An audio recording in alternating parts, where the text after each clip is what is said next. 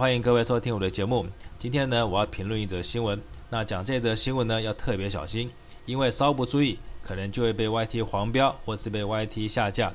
更有可能被一状告上法院。那什么样的新闻这么的严重，讲话要这么小心呢？我相信大家都应该看到早上的新闻快报了，就是我们的大块肌肉男，他被他的爱慕者做了不好的事情。那为什么我要语带嘲讽的来讲这个新闻呢？因为大家记忆犹新的话，应该还记得前几天我们这个大块肌肉男还在网络上一副要闹人跟另外一个节目的主持人对呛的那种豪气，没有想到今天一早起来就看到他倒在地上不断的哀嚎。虽然我们都知道暴力不值得提倡，而且暴力是犯法的，我本人也是非常反对暴力。可是也不知道为什么，当我今天看到这则新闻的时候，心里面就升起了一股无法言喻的痛快感。我这么说可能会被管粉出征，但是我不知道有没有人跟我有同样的经验，就是在人生的过程中，有时候会出现一些仿佛上天就是要告诉你，你要相信这个世界就是有恶有恶报，善有善报，不是不报，时候未到这件事情。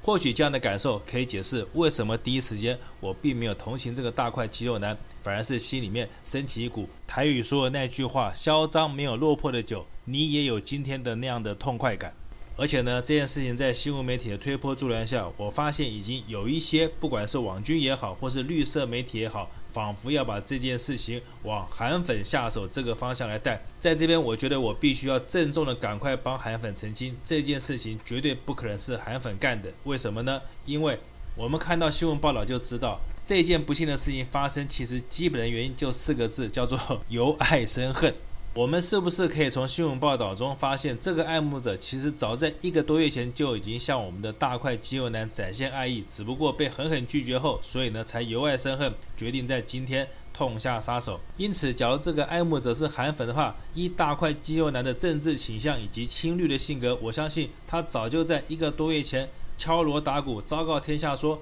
有一个变态的韩粉，每天都到这个健身房来摸他、看他，而且性骚扰他。我相信我这样的推论算合理吧？而且依时间点推算，是不是那个时候刚好是高雄市长补选最激烈的时候？假如大块肌肉男在那个时刻丢出这个重磅新闻，是不是不但可以重创李眉蓁的选情，还可以倒打韩国一耙，一下子就可以把天下的韩粉全部抹黑成是个变态男？所以在以上这些理由的推论下，我可以肯定的说，这个人百分之百不是韩粉，不但不是韩粉，搞不好就是绿蛙。或是支持民进党的人，因为大家想嘛，一真正的韩粉对这个大块肌肉男讨厌的程度，我相信没有一个韩粉会去这个大块肌肉男健身房去健身。所以会去的除了一般人士以外，当然就是支持民进党以及支持馆长政治倾向的人嘛。我这样讲对不对？因此呢，绿色的媒体跟网军，你们想要带风向的话，我觉得你们就省省吧。这件事情百分之百就是你们自己人干的，不但是自己人干的，你们为了要掩饰这个丑闻。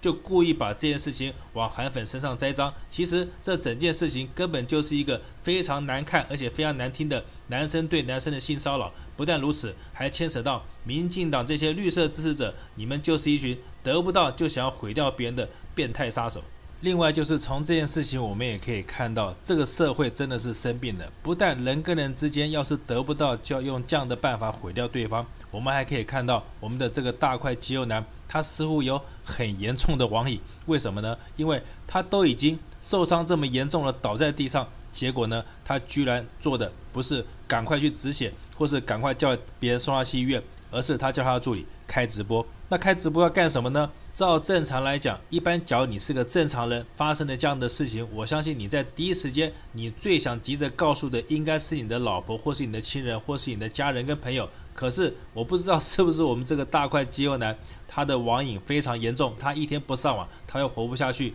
所以呢，他才在自己都发生这么严重的事情的时候，他居然在第一时间。选择的不是把这件事情告诉自己的亲人跟朋友，而是选择把这件事情告诉他广大的支持者、粉丝跟网民。而你选择告诉你的支持者、网民也就罢了，你居然还要他们照顾好你的老婆跟小孩。我觉得这件事情才是搞笑中的搞笑。因为只要你要你的支持者照顾你的老婆跟小孩的话，那你好歹也把你老婆跟小孩的名字跟电话号码以及出生年月日还有存款数字、存款密码都说出来才对嘛。要不然，难不成你要你的粉丝跟网民？自己掏钱去照顾你的老婆跟小孩啊？这不是搞笑吗？只要粉丝自己出钱的话，那他干脆就把你老婆娶回家，把你小孩过继给自己，然后整个接收你的健身房，这样是不是比较愉快一点？为什么还要自己掏钱，然后什么都没有的去照顾你的老婆跟小孩呢？不但如此，你还要大家去发扬你的精神。请问一下，你从以前到现在，你到底有什么精神要大家去发扬的？我唯一看到的就是你有精神病吧？要不然你怎么会每天满口脏话，而且到最后还去支持民进党做这么奇怪的事情呢？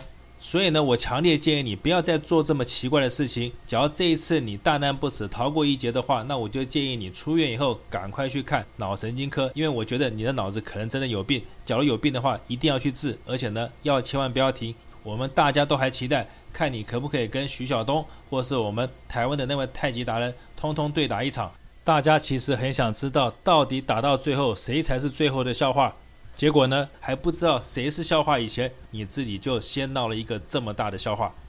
接下来我们来谈一下香港，因为最近有媒体报道说，当初参加反送中的这些所谓香港的民运人士，他们已经有两拨人乘坐偷渡小艇准备偷渡来台湾，但是呢，有一拨人在广东沿海已经被大陆的公安逮捕，另外一拨人漂流在东沙，结果被台湾的海巡署发现以后，现在安置在高雄，但是。安置在高雄就安置在高雄嘛。不过比较搞笑的是，为什么你安置在高雄以后，你民进党蔡饭桶政府却要求这些偷渡者要低调行事呢？你当初不是靠香港反送中起家，靠香港反送中这些无知的白痴香港人获得你蔡饭桶的政治能量，才让你得到大位的吗？所以说今天这些反送中的人来台湾，你应该报恩才对，你怎么反而把他们软禁在高雄，然后叫他们低调？你蔡饭桶该做的难道不是把这些人上电视，然后大肆宣传、大肆抨击中共的反送中、中共的独裁、中共的不人道才对啊？所以呢，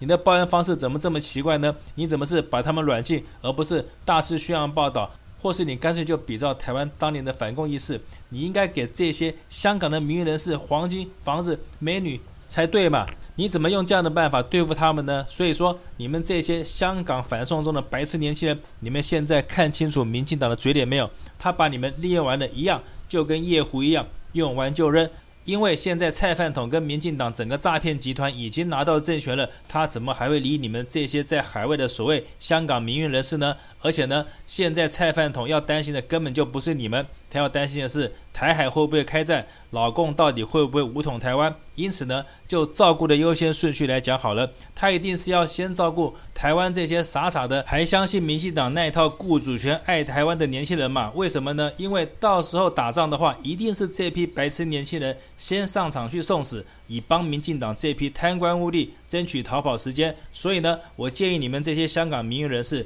假如你们想要改善差别待遇，想要改善民进党这批诈骗集团对你们在台湾的对待方式的话，我建议你们，你们干脆就跟民进党政府说，你们要参军，你们要参加台湾的军队，以对抗中国，脚武统台湾的话，你们要第一个站出去牺牲生命。为保卫台湾的民主而战，我相信你们要这么说的话，蔡饭桶他们这个诈骗集团对待你的方式绝对就会不一样了，因为你们是自愿想要当台湾的神风特工队嘛。因此呢，我相信在以后的日子里，他一定会给你好吃的好喝的，说不定还会给你好看的女人。然后呢，到时候打仗的时候，就叫你第一个抱着炸弹。要么就是去炸解放军，要么就去撞辽宁舰，反正你们选一个去死就对了。只要你们可以让蔡饭桶这个诈骗集团有时间可以逃跑的话，你们怎么死，他们才不在乎呢。因此呢，你们这一批跟台湾这些蠢笨年轻人一样的香港民运人士，你们好好的斟酌我的建议。反正人生总有一死嘛。既然如此的话，你还不如选一个痛痛快快、舒舒服服，在死前还可以吃好的、喝好的、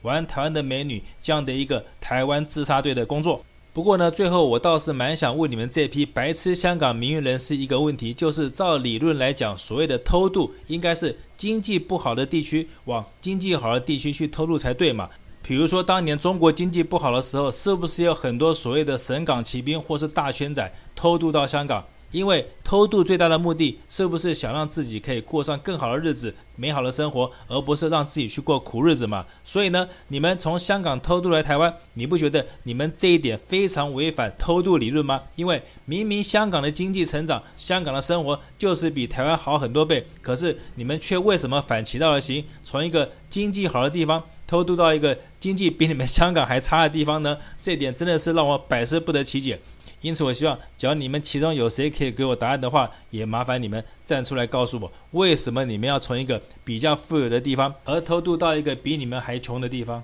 这实在是严重违反了偷渡理论。当然，更有可能的就是你们这批所谓的香港名誉人士本身就是一堆智商不高的白痴，所以才会干这么蠢的事情吧。好，今天节目说到这边，谢谢各位收听。